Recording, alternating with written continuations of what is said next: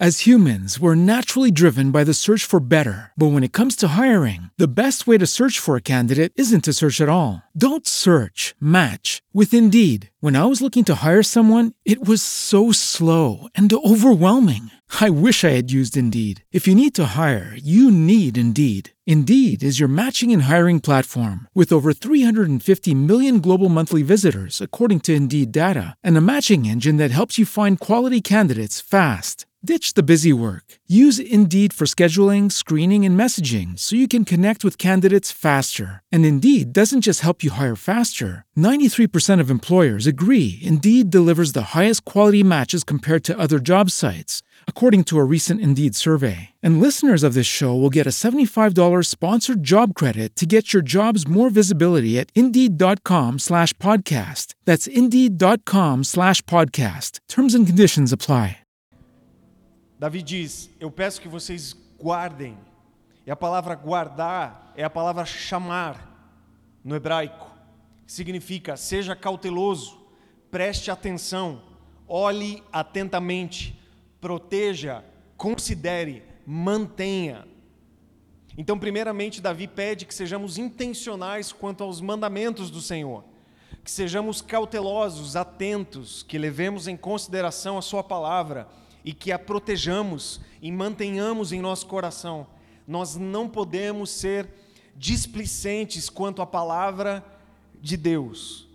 Irmãos, você, vocês podem fazer toda essa análise na história de Israel, sempre antes e depois de uma grande conquista no povo de Israel, antes de entrar na terra, antes de construir um templo, antes de, da, da inauguração de alguma coisa, sempre Deus frisava: não esqueçam dos meus mandamentos, guardem, guardem, vejam, protejam, prestem atenção, para você ver como é importante para Deus que a gente guarde os mandamentos, que a gente proteja, que a gente considere, que a gente olhe atentamente aos mandamentos, os juízos, os decretos, os preceitos do Altíssimo.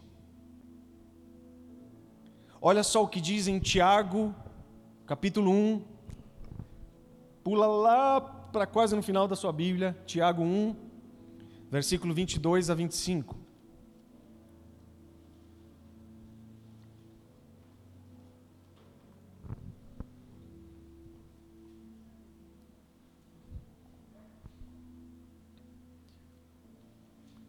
Tiago 1, 22 a 25 diz assim: Sejam praticantes da palavra e não somente ouvintes, enganando a vocês mesmos.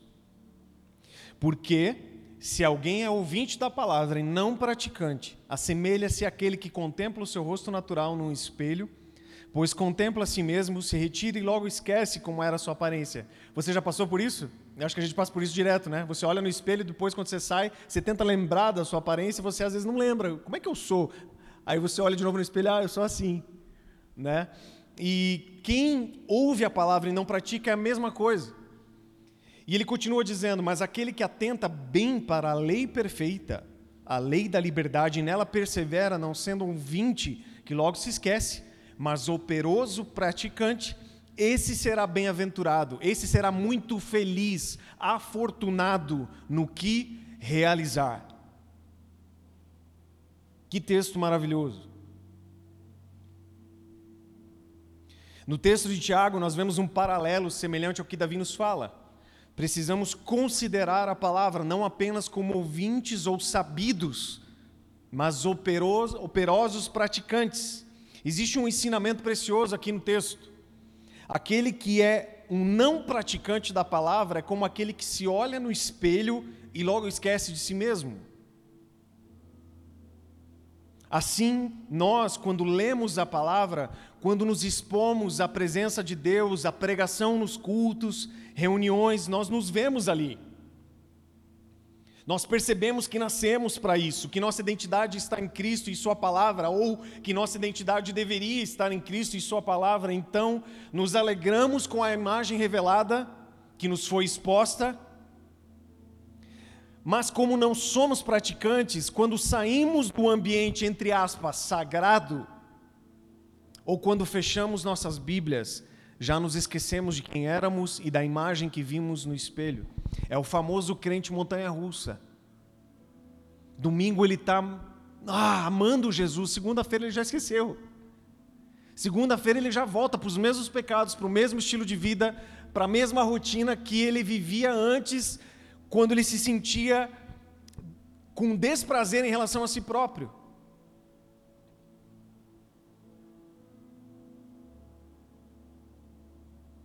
Você já viveu isso? Eu já vivi isso. De muitas vezes num culto ou numa reunião, uma reunião de oração, a gente sai com aquela expressão aleluiados, né? Alegres. Ah, agora eu vou amar Jesus de todo o meu coração. Senhor, a gente faz mil promessas.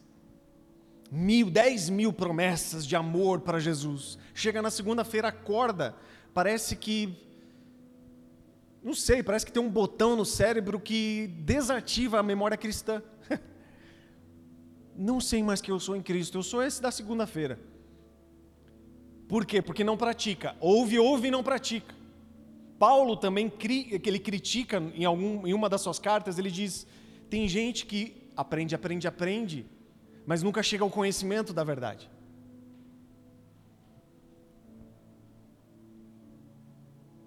Por isso, precisamos não apenas ler a Bíblia por ler, mas ler a Bíblia em oração e meditação. Então, se você acha que eu te peço algo difícil ao pedir que você leia a sua Bíblia todos os dias, deixa eu te dizer, não é só por aí, não basta. Não basta ler por ler, porque um filósofo, professor de faculdade também lê a Bíblia. Agora pergunta para ele se ele crê em Cristo Jesus. Ele vai dizer: "Não, tudo é relativo". Freud tinha a sua verdade. Platão tinha sua verdade, não é? mas ele não crê. Você precisa orar e ler a Bíblia. Você precisa meditar na palavra. Você, você precisa, antes de se expor às Escrituras, orar e pedir iluminação do Espírito para que você entenda. Irmãos, deixa eu te dizer. Às vezes tem pessoas que são PhD em teologia, mas não conhecem a Deus. Porque não leem a palavra com iluminação do Espírito Santo. Então pode haver pessoas é, que não conhecem, pessoas incultas no que diz respeito ao conhecimento teológico, às doutrinas, mas ao ler a palavra essas pessoas são iluminadas, porque leem em oração, leem em meditação e são iluminadas pelo Espírito Santo. Então não basta conhecimento cognitivo, Cognição não transforma a vida de ninguém, conhecimento cognitivo não transforma a vida de ninguém. É o Espírito Santo em nós que nos transforma. É o Espírito Santo que nos expõe quando abrimos as Escrituras. E você precisa ler a palavra, não como que de passagem, sabe? Como que, ah, eu vou deixar a Bíblia aberta antes de dormir. E quando eu acordar de manhã, eu dou uma passada, dou uma lidinha com o café na mão e vou embora para o trabalho. Como se isso fosse valer, irmão, nem leia se for para ler assim. Melhor você deixar sua Bíblia fechada, pegando o pó, e depois se só lembre de escrever no pó da Bíblia, condenado. Não dá para tratar a palavra de Deus de qualquer jeito. Deus sempre expôs o seu coração para o seu povo em relação a isso. Nós não podemos tratar as Escrituras de qualquer jeito. Peça iluminação, ore, chore sobre as Escrituras, chore sobre elas, pedindo iluminação para que ela seja plausível no seu dia a dia, no nosso dia a dia. Amém? Leia a palavra intencionalmente. Não sei se você já parou para pensar, mas é assim, irmãos. Se nós oramos com o Espírito Santo e chamamos o Autor para estar junto conosco ao ler a palavra, ao abrirmos, Deus se revela. E aí o viro de página, Deus revela outra faceta do seu coração, outra faceta da sua mente. E aí eu viro de página e Deus revela outra faceta, outra faceta do seu caráter, do seu coração, e eu consigo ouvir como uma licença poética o pulsar do coração de Deus em cada página desse livro maravilhoso. E você pode ler em voz alta, e ao ler em voz alta é como se Deus estivesse falando audivelmente com você. Aqui está a revelação total de tudo que precisamos, irmãos. Tudo está aqui. Tudo está aqui. Você pode passar a vida inteira lendo sua Bíblia inteira, uma vez por ano, e mesmo assim ainda não será suficiente para você conhecer o seu Deus. Por isso que ele estabeleceu a eternidade. É por isso que a gente vai passar a eternidade com ele. E ele, em sua misericórdia e graça, nos deixou esse livro, para que a gente possa viver uma vida plena aqui na terra, mesmo em dificuldades, mesmo em tristezas e sofrimento, nós encontramos consolo. Por que, que eu sei que existe uma montanha mais alta do que eu? Por que, que eu sei que existe um farol? Por que, que eu sei que existe uma torre em meio à tempestade? Porque eu leio nos Salmos que existe uma torre em meio às tempestades. Por que, que eu sei que existe uma asa na qual eu posso me achegar e me esconder debaixo dela? Porque a Bíblia diz que a sombra das suas asas eu estarei seguro. Por que, que eu sei que ao conhecer a verdade eu serei livre? Porque está escrito. Você não precisa que eu seja o iluminado e traga uma revelação especial para vocês, irmãos. Vocês não precisam disso na minha vida. Vocês só precisam de um pastor que abra o livro e exponha o livro com dedicação, com amor, paixão e temor. E vocês terão Deus falando com vocês todo domingo e vocês terão Deus falando com vocês todos os dias da sua vida, na sua casa, ao abrir esse livro com lágrimas, oração e um coração em chamas. Vocês estão aqui? Um coração em chamas. Uma mente acesa e um coração em chamas. John MacArthur, ele explica que a teologia sistemática ela costuma reconhecer três elementos da fé, advindas do latim, para explicar a fé de modo abrangente. Eu acho tão maravilhoso, irmãos, quando a gente começa a estudar de maneira sistemática a palavra de Deus, que a gente começa a entender que tudo faz sentido, que tudo se encaixa. Deus é o Deus trino, trindade, um só Deus, mas três pessoas, Cada um deles é plenamente Deus, mas há um só Deus. E também há três elementos da fé que eu quero expor para vocês: notitia, ascensus, fidúcia, no latim. Notitia, conhecimento. Ascensus, consentimento. Confiança, fidúcia. Augustus Strong e Luiz Berkoff, eles definem esses homens grandes teólogos é, que já, já passaram por esse mundo, e em suas sistemáticas eles abordam esses temas, e eles definem notitia como elemento intelectual da fé. Já ascensos é o elemento emocional da fé, e fidúcia é o elemento voluntário, volitivo. A fé verdadeira, portanto, envolve toda a pessoa, a mente, as emoções e a vontade. A mente abraça o conhecimento, um reconhecimento e uma compreensão da, da verdade que Cristo salva. Já o coração consente acrescenta confiança e afirmação segura de que a salvação de Cristo é aplicável à sua própria alma. E por fim, a vontade responde com confiança, com compromisso pessoal e a apropriação de Cristo como única esperança para a salvação eterna. Então você percebe que não basta ficar na mente, você percebe que não basta ficar nas emoções, precisa passar por esse tripé da fé. É extremamente importante, é por isso que, inclusive na quinta-feira estava conversando sobre isso. As pessoas às vezes perguntam: Felipe, se uma pessoa numa ilha deserta estiver sozinha lá e ninguém pregar o evangelho para ela, não é injusto que Jesus não salve essa pessoa? Não, não é injusto. Porque é justo que Deus condene todas as pessoas, porque todo ser humano nasce em pecado, então é justo que ele seja condenado.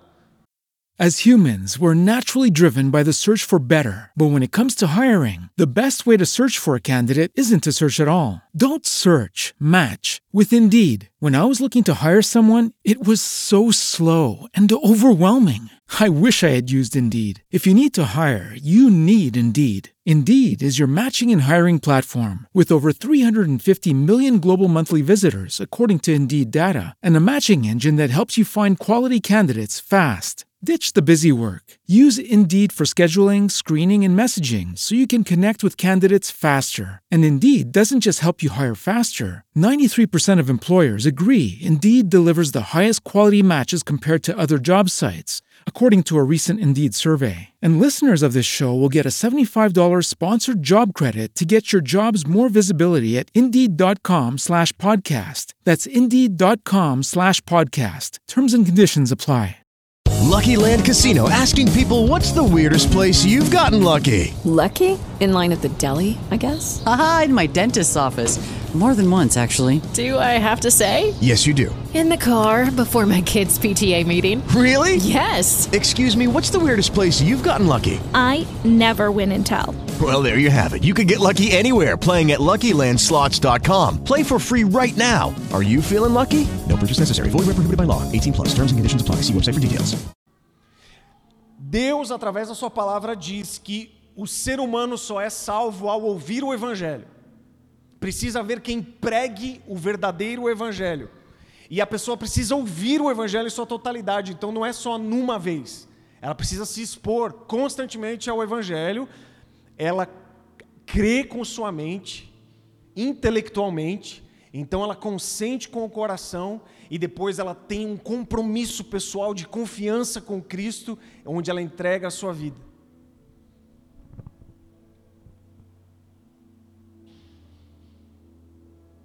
Essa confiança ou fidúcia, o elemento volitivo da fé, é a coroação do ato de crer e envolve a submissão ao objeto de fé. Em outras palavras, é uma apropriação pessoal de Cristo como Salvador e Senhor. A teologia padrão afirma isso universalmente. Strong definiu fidúcia da seguinte maneira: confiança em Cristo como Senhor e Salvador, ou em outras palavras, para distinguir seus dois aspectos. Primeiro, submissão da alma culpada e impura ao governo de Cristo. Segundo, recebimento e quase recebimento e apropriação de Cristo como fonte de perdão e vida espiritual. E Berkoff ele repete em sua sistemática Strong nesse ponto quase que literalmente. Tem um outro autor chamado B.B. Warfield que diz assim: ele, ele diz que, observando que a confiança envolve elemento de compromisso com seu objeto, não podemos dizer que acreditamos em algo do qual desconfiamos. Então você diz assim: eu creio em Cristo, mas não confio nele. Então isso não é fé, isso é fé cognitiva, crença apenas. Então você diz: não, eu creio em Jesus, eu creio que Jesus é Deus, mas você não consegue confiar que Ele vai suprir, por exemplo, como provedor as suas necessidades. Você não confia que Ele pode te guardar, você não confia que Ele pode te guardar para ser salvo até o fim. Isso é apenas crença intelectual. Você não deixou entrar para o coração e você não deixou que isso se tornasse um compromisso real de confiança. Você gostaria de casar com alguém que dissesse para você: eu, eu acredito em você, mas não confio. Você casaria com uma pessoa que, nos votos de casamento já, na cerimônia, olhasse para você, colocando aliança no seu dedo e dissesse: Olha, eu te amo e eu acredito em você, mas não confio, tá? Então eu vou entrar nesse relacionamento não confiando em você. Que relacionamento é esse sem confiança? Onde você entrega o seu coração, onde você entrega a sua vida.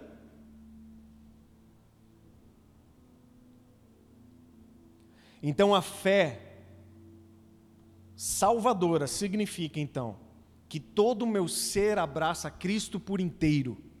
A fé não pode ser separada do compromisso. Existe uma teologia hoje em dia radical, que é a teologia do Jesus não Senhor, é só o Jesus Salvador. Ela rejeita tudo isso como, entre aspas, uma psicanálise desnecessária daquilo que deveria ser um simples conceito. Se você, por exemplo, conversar com pessoas do movimento carismático moderno, da teologia liberal, teologia moderna, você vai perceber que eles não querem falar sobre Jesus Senhor, sobre Jesus que manda em você, sobre Jesus que compra você e adquire você. Não, Senhor é demais. Eu quero dizer que sou de Cristo, mas não que sou escravo de Cristo. Eu sou servo, mas não escravo. É, é a mesma coisa. No Novo Testamento é a mesma coisa. E na verdade o correto deveria ser escravo quando você lê servo e não servo. Tem um escritor, um teólogo chamado Zen Hodges, onde ele erroneamente diz que ninguém precisa ser psicólogo para entender o que é fé. Até aí tudo bem, mas ele diz: muito menos precisamos recorrer à psicologia popular para explicá-la. É um desperdício de tempo empregar categorias populares como intelecto, emoções e vontade, como maneira de analisar os mecanismos de fé. E ele diz que essas discussões ultrapassam os limites bíblicos. Só que não faz sentido quando a gente lê toda a Escritura eu estava conversando ontem com os jovens. Se você fizer uma busca, eu, eu não fiz essa busca, mas até quero encorajar você a fazer e eu vou fazer provavelmente essa semana. De procurar quantas vezes está escrito na Bíblia inteira a palavra sobrenatural, manifestação, teofania, poder, e veja quantas vezes está escrito conhecimento. Você vai ver você vai ficar provavelmente abismado do quanto está escrito conhecimento. Quando você vai ler, por exemplo, Provérbios, quando você vai ler, por exemplo, só o Salmo 119, eu quero conhecer as suas escrituras, os teus preceitos, quero conhecer. Deus fala: conheçam, busquem, conheçam os meus estatutos, meus preceitos, meus juízos, meus mandamentos.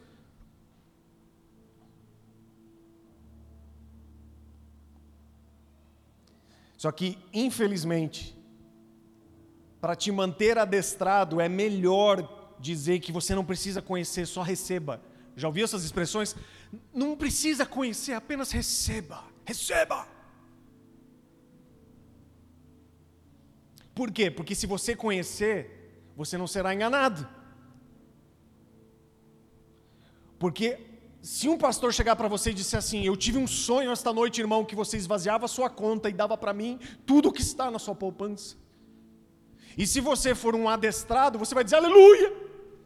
Vou dar tudo que eu tenho para ti, pastor. Mas você, ao conhecer as Escrituras, você vai olhar para o pastor e dizer assim: Você está louco, você é um lobo, você não é um pastor. Saia daqui, seu demônio.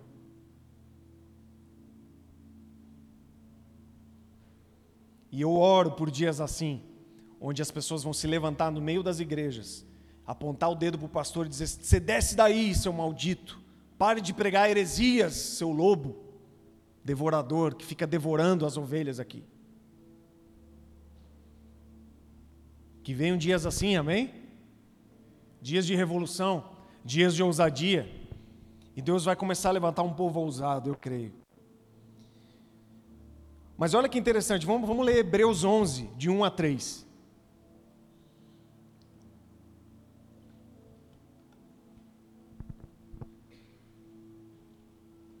Hebreus 11, de 1 a 3.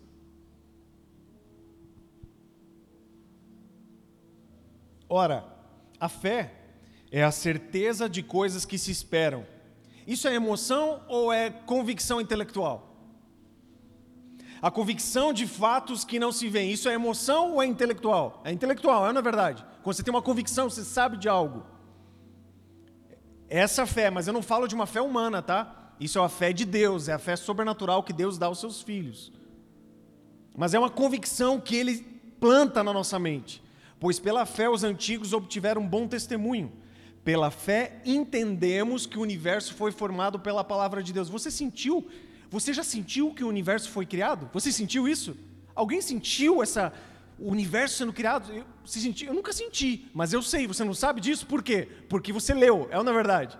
Então essa fé envolve o seu intelecto. Porque se fosse assim, irmãos, por que, que Jesus não tirou o teu cérebro quando você se converteu e te deixou um zumbi? Por que, que Deus ainda te mantém com o cérebro? Ah, não, é só para o trabalho. Mas eu, eu acho até interessante, José Mar Bessa até fala isso, né? Interessante que os jovens, né? Eu já acho que até já falei isso no púlpito. Os jovens estudam química, biologia, física, astronomia, um monte de coisa complexa e difícil. Aí quando vai falar de teologia, não, não, os jovens não entendem. Vamos dar diversão e entretenimento para eles, porque eles não entendem. Está tá dizendo que os jovens são tudo burro. Eles sabem todas as matérias da faculdade que fazem, da, do cursinho, tudo. Não, mas na hora que chega na teologia parece que não, eles não, não vão falar dessas coisas porque eles não vão entender. Claro que vão entender. Claro que vão entender. E nós, como igreja, temos esse desejo e que mais igrejas se levantem com esse conceito, com esse princípio, com esse valor de emancipar as pessoas e não adestrar as pessoas. Você precisa viver emancipado, é isso que a Escritura faz. Você não precisa vir para mim perguntar que cor de carro você vai comprar, compra a cor que você quiser. Ai, com quem que eu me caso? Só não casa com, não, com um ímpio. É isso que a Bíblia diz. A gente fica com a escritura. Então, ó, o que, que a Bíblia diz? A Bíblia diz que tem que ser loira, morena. Não. A Bíblia diz se é baixinho, se é gordinho, se é bonito. Se é... Problema seu. Problema seu, se vira para escolher. Você tem um cérebro, você tem um olho, você tem um gosto, pessoal. Aí o pastor, vamos orar para que o Senhor mostre a varoa O máximo de varão que você vai ver é de cortina.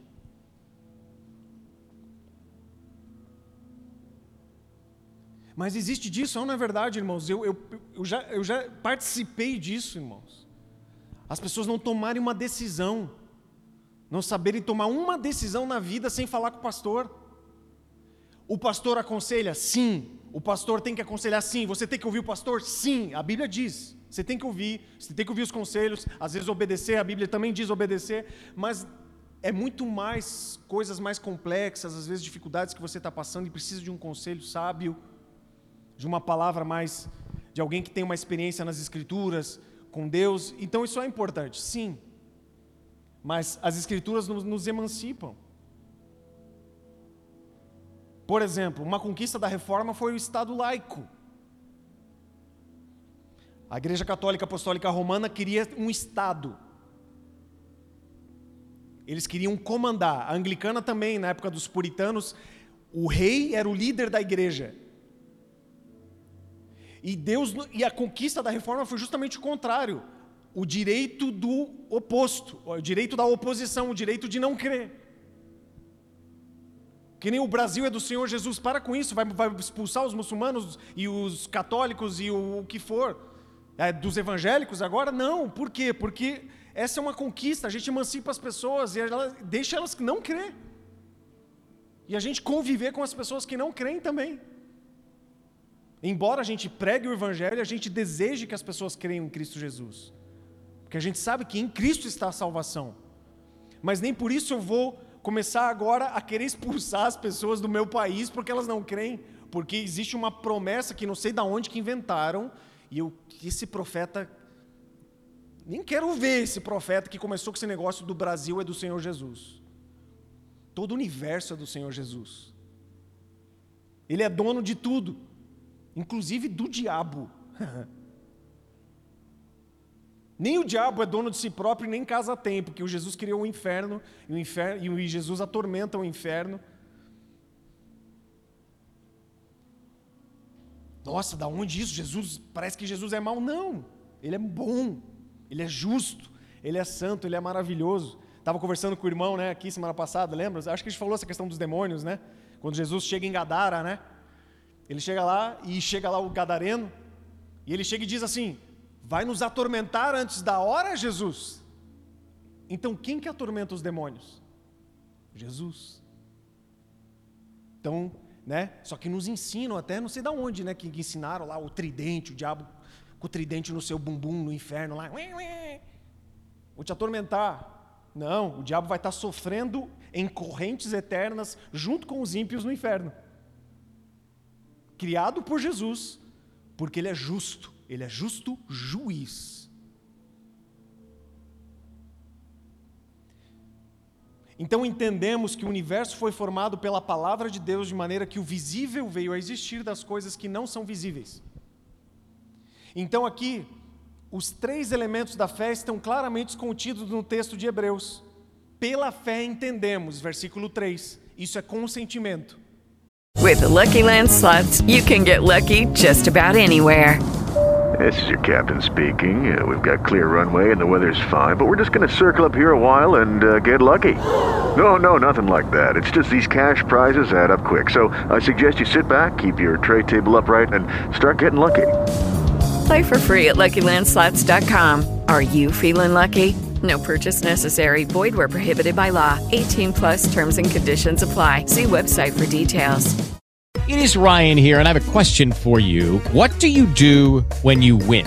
Like, are you a fist pumper? A woohooer, a hand clapper, a high fiver. I kind of like the high five, but if you want to hone in on those winning moves, check out Chumba Casino. At chumbacasino.com, choose from hundreds of social casino style games for your chance to redeem serious cash prizes. There are new game releases weekly, plus free daily bonuses. So don't wait. Start having the most fun ever at chumbacasino.com. No purchase necessary. VGW Group. Void were prohibited by law. See terms and conditions. 18 plus. Fé é a certeza daquilo que esperamos. Versículo 1. Isso é confiança. E fé é a, pro, é a prova das coisas que não vemos. Os homens e mulheres retratados nesse grande monumento da fé estavam todos eles comprometidos com mente, coração e alma ao objeto da sua fé. Quando você vai ler sobre os heróis da fé em Hebreus, você vai ver que a fé deles foi muito prática. Abraão creu, por isso ele se moveu. É ou não é verdade? Não foi prática a fé dele? E quando você vê toda a descrição dos heróis da fé, Noé era um homem de fé? Era, não era? E como que a fé de Noé se manifestou? Através do quê? Da arca. Ele creu, por isso ele construiu a arca, independente da oposição e independente do que estavam fazendo e falando contra ele. Sansão, Davi, todos pela fé se moveram de maneira prática.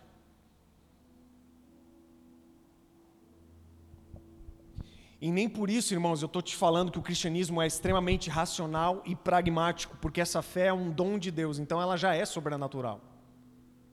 Embora a gente pense de maneira pragmática no que diz respeito aos textos bíblicos, nós pensamos de maneira racional e analisamos de maneira racional. Mas essa iluminação é sobrenatural. Ela acontece sobrenaturalmente natural e naturalmente sobrenatural. Como explicar isso? Não sei.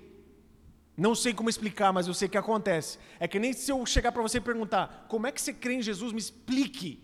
Você vai dizer: eu não sei. Eu ouvi o Evangelho, eu consenti, eu criei, mas se eu explicar como aconteceu isso dentro de mim, eu não sei. Mas ao mesmo tempo eu sei. Olha que, que doideira isso, né? Paulo, eu sei em quem tenho crido. Então a fé, a Bíblia diz que a fé é dom de Deus. Então a fé salvífica, salvadora, é dom de Deus, presente de Deus ao homem. Então você não consegue por crença, nem repetição, nem, nem por frequentar a igreja.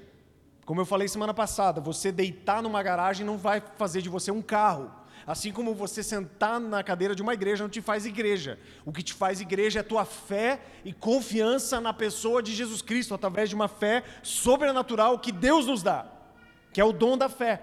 Mas esse, essa fé, ela age de maneira plausível. Eu falo e você consente, você crê. Não, realmente.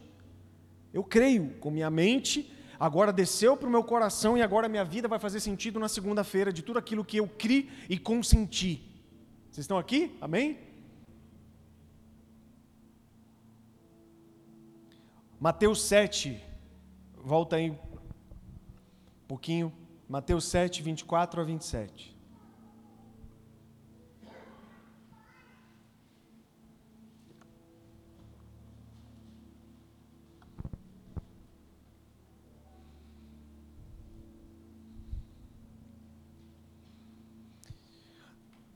Diz assim: Todo aquele, pois, que ouve estas minhas palavras e as, as palavras e as pratica será comparado a um homem prudente.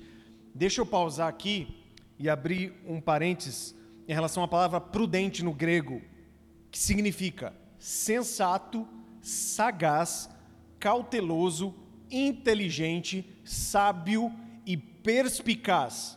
você percebe que tudo isso são coisas que acontecem na mente humana, não é na verdade?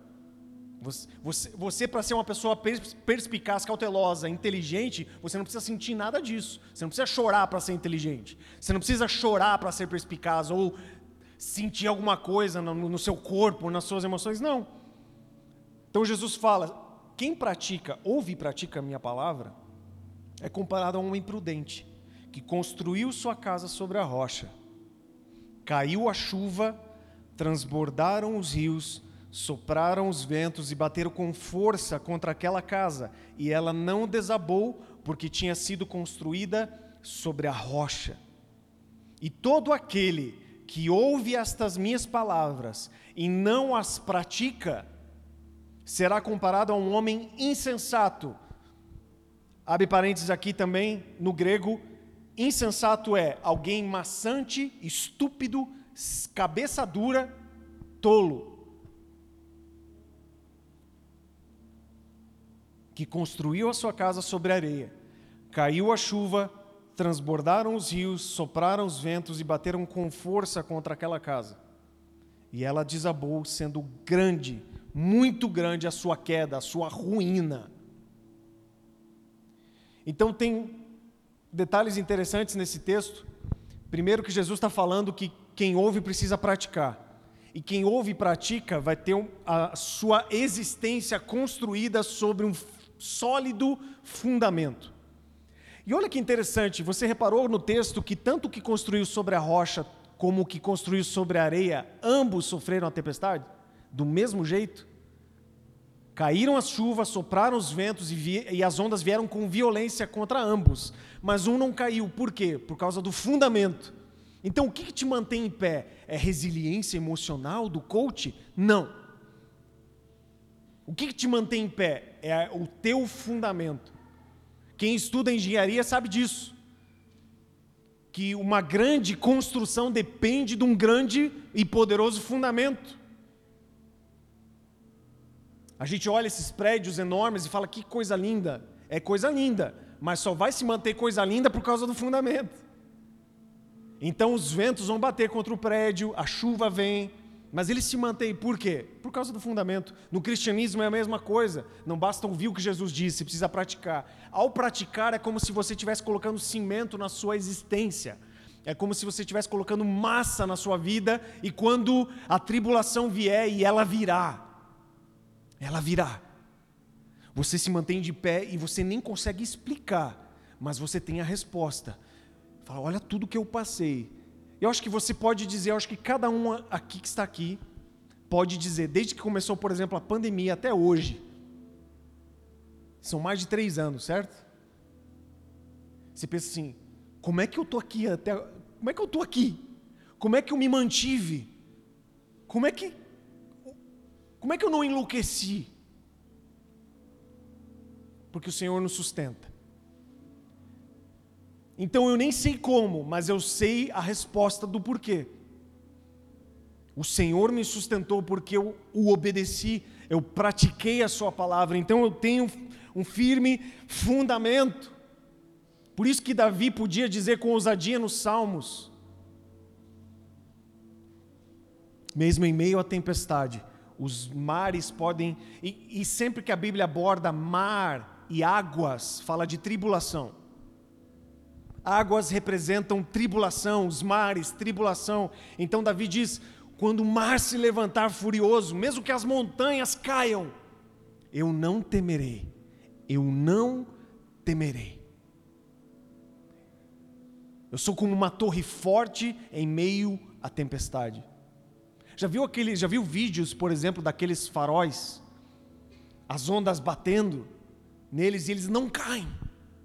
Esse é o cristão que confia e deposita a sua confiança, a sua vida, todo o seu ser no que Jesus disse e obedece. O dia mal virá, virá. E talvez você esteja no dia mal. Talvez você esteja no dia de trevas, de escuridão. Mas se você ama Jesus e obedece a sua palavra, está firme naquilo que Jesus disse, Você pode dizer com ousadia: ainda que eu ande pelo vale da sombra da morte, eu não temerei mal algum, porque tu estás comigo. Tu estás comigo. Eu creio, eu sei, eu depositei minha vida, minha confiança, tudo que eu tenho, tudo que eu sou, eu depositei em confiar no que ele disse. E o que ele disse, basta. O mundo pode dizer que não, o mundo pode gritar e dizer: para com essa sua fé boba. Você crê em algo que você não vê, aí você pode responder e dizer: então não seria fé se eu estivesse crendo em algo que eu visse. Não seria confiança, Jesus mesmo disse: Felizes aqueles que não viram e creram. Aleluia. Aleluia. Aleluia. Lucas 6,46 diz: Por que vocês me chamam Senhor, Senhor, e não fazem o que eu mando? Lucas 6,46: Por que vocês me chamam Senhor, Senhor, e não fazem o que eu mando? Então você percebe que até o próprio Senhor tem essa expectativa: prove para mim. É a crise que muitos tiveram na época ali da reforma, e a briga que muitos tiveram, porque Tiago, ao escrever sua carta, como assim fé e obras? Sendo que a, a justificação não é por obras, mas é pela fé. Como, como isso se encaixa? Se encaixa quando você precisa provar. E é pela fé? É pela fé. A fé é sobrenatural? Sim. A fé é um ato monérgico de Deus? Sim. Eu não consigo produzir, mas eu posso provar. Tiago diz: Você tem fé sem obras? Eu mostro a minha fé com as minhas obras. Por quê? Porque as obras são evidência do que aconteceu dentro de você. É a fé se tornando plausível. Você percebe que os três elementos da fé eles se manifestam nesse contexto? Conhecimento, assentir, evidenciar. Conhecer, assentir, evidenciar com sua vida. Muitos dizem, Jesus diz, Senhor, Senhor, e não fazem o que eu mando. Então, às vezes, você pode estar na igreja com a mão erguida, dizendo, Jesus é meu Senhor. Uma faixa dizendo, sou de Jesus, 100% Jesus. Pode sair com a camiseta escrito Jesus, a roupa escrito Jesus, tudo Jesus na sua roupa, tatuar Jesus no seu corpo inteiro. E mesmo assim, ir para o inferno com a roupa de Jesus. Porque Jesus fala: não adianta me chamar Senhor, Senhor e não fazer o que eu mando. Aí tem gente, por isso que o mundo odeia. As, porque assim, ó, tem duas opções do mundo nos odiar, porque ele vai nos odiar. Ou eles nos odeiam porque não estamos evidenciando Cristo, ou eles nos odeiam porque estamos evidenciando Cristo. Como disse Charles Spurgeon, o grande perigo do crente não é quando está sendo odiado, mas quando está sendo admirado. Então, existe o ódio porque você não está evidenciando, existe o ódio porque evidencia. Aí o pior de todos é quando você está sendo admirado pelos não cristãos. Nossa, que pessoa incrível, que nossa, não tenho nada para falar, não me incomoda. Não, não fica de, falando de Jesus para mim, nossa. Eu até descobri, faz um ano que eu descobri.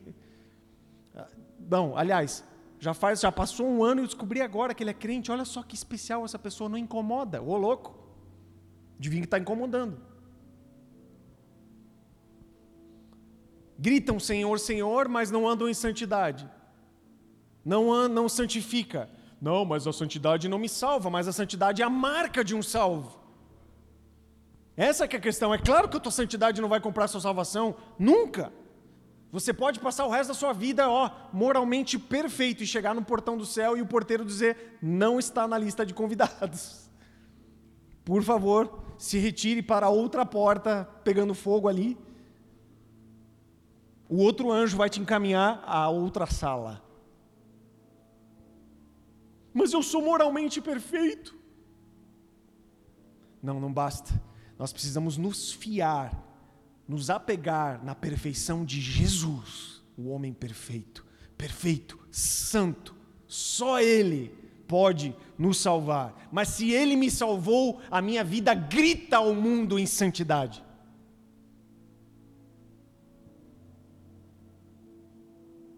É uma fé plausível, irmãos. O grande teólogo R.C. Sproul, ele comenta sobre, olha só que maravilhoso, Deus Trindade, a fé com o seu tripé, e agora eu vou falar sobre o uso, sobre o tríplice uso da lei. Três também. Abre aspas, diz Sproul. Todo cristão luta com a pergunta: de que forma a lei do Velho Testamento se relaciona com a vida? É a lei do Velho Testamento irrelevante para os cristãos ou há algum sentido em que nós ainda estamos submetidos, submetidos a porções da lei? Como que a heresia do antinomianismo, o que é o antinomianismo, Felipe? É quando a pessoa não crê nas obras, na lei, na evidência real e plausível. Então, como que a gente pode combater a heresia do antinomianismo? E como que, na verdade, o antinomianismo tem se tornado cada vez mais impregnado na nossa cultura. E a resposta precisa estar cada vez mais evidente contra o antinomianismo. Por exemplo, uma teologia chamada eh, teologia da hipergraça. Ela é bem moderna, faz poucos anos que existe hoje no mundo, mas tem várias igrejas, tem pessoas que enchem é, conferências para ouvir preletores, eu não vou dizer pastores, só se for falsos pastores, mas preletores da hipergraça. A hipergraça diz assim: só receba. Só receba. Você está curado, você está abençoado, a ponto que eles não dizem Deus te abençoe, eles dizem continue abençoado, porque você já tem, você aben... tudo já você não precisa fazer nada. Isso isso é a manifestação moderna do antinomianismo onde você não precisa evidenciar com sua vida. Não, não. O que importa é o coração, não é não. O que importa é a intenção, não é não. Cadê a prova com a sua vida? E o seu, o seu casamento, como que está? Ah, eu, a gente é crente, ó, sapateia, semanalmente, mas o nosso casamento é uma desgraça há 10 anos. Que cristianismo é esse?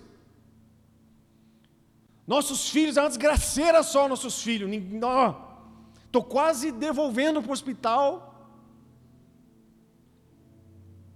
Não, precisa ser plausível dentro de casa também, no casamento, na vida com os filhos, no trabalho. Se as pessoas que trabalham com você ainda não sabem que você é crente, como assim? Primeiro eu te pergunto. E outra coisa, você está disfarçando porque é melhor, porque a sua vida não, não mostra que você é cristão, então você ia passar vergonha? Já pensou alguém no trabalho dizer para você: Nossa, você é crente? Nossa, nem parece. Já pensou que vergonha? Que vergonha, né? Já, já parou para pensar que em Antioquia, quando você lê lá em Atos, a primeira vez que os cristãos foram chamados de cristãos é porque eles eram muito parecidos com Cristo. Eles, eles se portavam e se comportavam muito, eles eram tudo muito parecidos entre si através do seu comportamento, e isso que na verdade foi um, até um apelido, diz a história, que pejorativo, como que tirando sarro, mas eram mini-cristos. Não em sua plenitude de divindade, obviamente, porque nunca seremos, mas no, no sentido de caráter, no sentido de postura, no sentido de santidade, mini-cristos. Se as pessoas olharem para você hoje, você é um mini o quê? um mini você mesmo? Um mini, uma mini souzinha? Uma mini Cristo? Eu sou um mini solzinho ou um mini Cristo? Ou pior, será que somos mini demônios?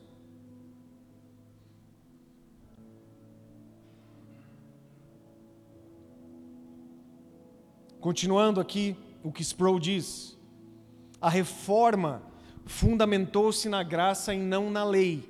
Entretanto, a lei de Deus não foi repudiada pelos reformadores. A reforma fundamentou-se na graça e não na lei. Entretanto, João Calvino, por exemplo, escreveu em suas Institutas o que ficou conhecido como o tríplice uso da lei, para mostrar a importância da lei na vida cristã. O primeiro propósito da lei, desse tríplice uso é ser espelho. Por um lado, a lei de Deus reflete e espelha a perfeita retidão de Deus. A lei nos diz muito sobre quem Deus é. Por exemplo, se você lê Levítico, é o livro conhecido como livro da santidade ao Senhor. Então, quando você lê Levítico, você às vezes nem entende tanta coisa que tem ali, né? Tanta regra, tanta cerimônia que tem que acontecer. Mas uma coisa é certa, você tira a conclusão ao ler Levítico. Você fala assim, eu não entendi quase nada, mas o que eu entendi é que Deus é santo. E que é impossível alcançar o padrão dele. E é muito elevado. E a lei se manifestou para mostrar o tamanho de Deus. Como é impossível alcançar o padrão de santidade de um Deus perfeito. Agostinho escreveu: A lei ordena que nós, após tentarmos fazer o que é ordenado, e assim sentindo nossa fraqueza sob a lei, possamos aprender a implorar pela graça. A lei nos faz, ao olhar para ela, nos sentir constrangidos a apelar para a graça. Então, quando você se expõe à lei do Antigo Testamento, você olha e fala assim: impossível cumprir, eu preciso de alguém que me ajude a cumprir. E Jesus é o cumprimento perfeito da lei, não é isso que a Bíblia diz? Jesus cumpriu totalmente a lei, ele é a lei perfeita, ele é o cumprimento. Jesus é a própria caneta escrevendo nas tábuas de Moisés. Ele é o Verbo, ele é a palavra. Então, ao ler a lei, eu percebo que ela realça a nossa fraqueza de forma que nós possamos buscar a força que há em Cristo. Aqui a lei atua como um severo professor que nos conduz a Cristo. Eu vou fazer agora uma aplicação minha aqui, que você também, acho que em Gálatas está escrito isso, que fala que a lei é o aio. Lembra disso quando eu já falei uma vez aqui? Que aio é pedagogo no grego.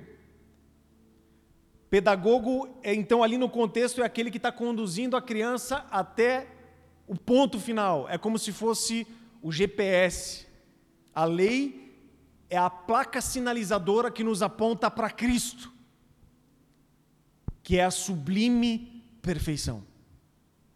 Então a lei se faz necessária nos dias de hoje, sim.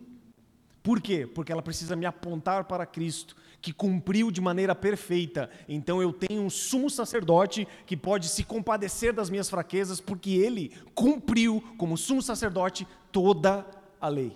Que nós não conseguimos cumprir. Nem um dia sequer a gente consegue cumprir. A gente falha na lei em um dia. Hoje, se eu te perguntar, e se a gente fizer uma análise, você já falhou no que diz respeito a algum ponto da lei do Antigo Testamento, não é verdade? Você não amou o suficiente, talvez você tenha cobiçado alguma coisa que não deveria, talvez você pensou algo que não deveria, talvez você odiou alguém hoje. Então, em algum ponto a gente já falhou, mas Jesus não falhou. Por isso que esse é um ponto extremamente importante em relação à lei. Segundo propósito da lei. Continuando o pensamento de Calvino, é a restrição do mal a lei, por si só, não pode transformar os corações, não pode. Mas pode, entretanto, servir para proteger os íntegros dos injustos. Calvino diz que este propósito ocorre por meio das suas amedrontadoras denúncias e o consequente medo do castigo, para restringir aqueles que, a menos que forçados, não têm nenhuma consideração pela retidão e pela justiça. A lei permite uma medida limitada de justiça na terra, até que o julgamento final seja concretizado. Nós somos justificados não por causa da nossa obediência à lei, mas para que possamos nos tornar obedientes à lei de Deus. Percebe? A antítese, que não é antítese, é tudo é da mesma moeda, né? É a face da mesma moeda. Então, eu não sou justificado pela lei, mas a obediência à lei, mas a justificação, ela me torna obediente à lei de Deus, ela torna possível a obediência à lei de Deus. Por exemplo, existe uma lei moral que impera sobre o planeta Terra, que Deus, Deus incutiu no coração humano. mesmo aquele que não crê. E se Deus não colocasse uma lei moral no, na humanidade, a humanidade não teria freio.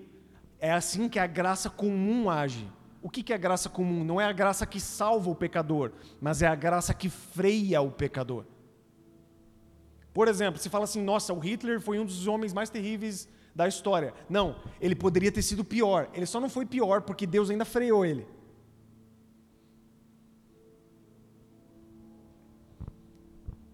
Isso que a lei de Deus faz. Todo ser humano tem uma consciência dentro de si, ele não explica do certo e do errado. Se você perguntar para alguém que não crê em Jesus, nunca leu a Bíblia, e perguntar sobre noções de certo ou errado, a pessoa tem noção. Ela sabe que, por exemplo, mentir para vender é errado. Ela sabe. Mas quem, quem ensinou ela? Não, ela sabe dentro dela que mentir é errado. Porque se ela achasse que era certo, por exemplo, a pessoa não traía escondido. As pessoas não escolheriam fazer coisas horríveis no escuro ou de noite, já reparou? Por quê? Porque elas têm uma noção de que a luz, de alguma forma, até a luz do dia revela o pior. Então, existe uma noção, por quê? Porque Deus precisa frear a depravação total que toca toda a humanidade. Então não é como se fôssemos pequenos demônios, mas é como se Deus falasse assim: se eu soltar a rédea, vocês vão se tornar pequenos demônios. Então a minha graça comum, através da minha benevolência, segura vocês, para vocês não serem tão ruins. E aqui alguns podem testemunhar, eu posso testemunhar da minha vida. Eu me lembro em tempos de distância, em tempos de escuridão na minha vida, que eu queria, eu queria entrar mais profundo nas trevas, mas alguma coisa me segurava. E eu, hoje eu sei, né? É como se fosse aquele anzol. É, o, o crente que Deus quer salvar, ele anda com anzol. Então ele fica ali com o anzolzinho ali e Deus deixa. Assim. Até a hora que tic, trava. Aí Deus só puxa. Vem para cá. E o terceiro propósito da lei é revelar o que agrada a Deus. Então, primeiro, primeiro propósito da lei é ser espelho. Segundo, é a restrição do mal. E terceiro, é revelar o que agrada a Deus. Como filhos nascidos de novo, a lei nos ilumina quanto ao que é agradável ao nosso Pai, a quem buscamos servir. O cristão deleita-se na lei de Deus, como o próprio Deus se deleita nela. Disse Jesus: Se me amais, guardareis os meus mandamentos. With the Lucky Land slots, you can get lucky just about anywhere. This is your captain speaking. Uh, we've got clear runway and the weather's fine, but we're just going to circle up here a while and uh, get lucky. No, no, nothing like that. It's just these cash prizes add up quick. So I suggest you sit back, keep your tray table upright, and start getting lucky. Play for free at LuckyLandSlots.com. Are you feeling lucky? No purchase necessary. Void where prohibited by law. 18 plus terms and conditions apply. See website for details.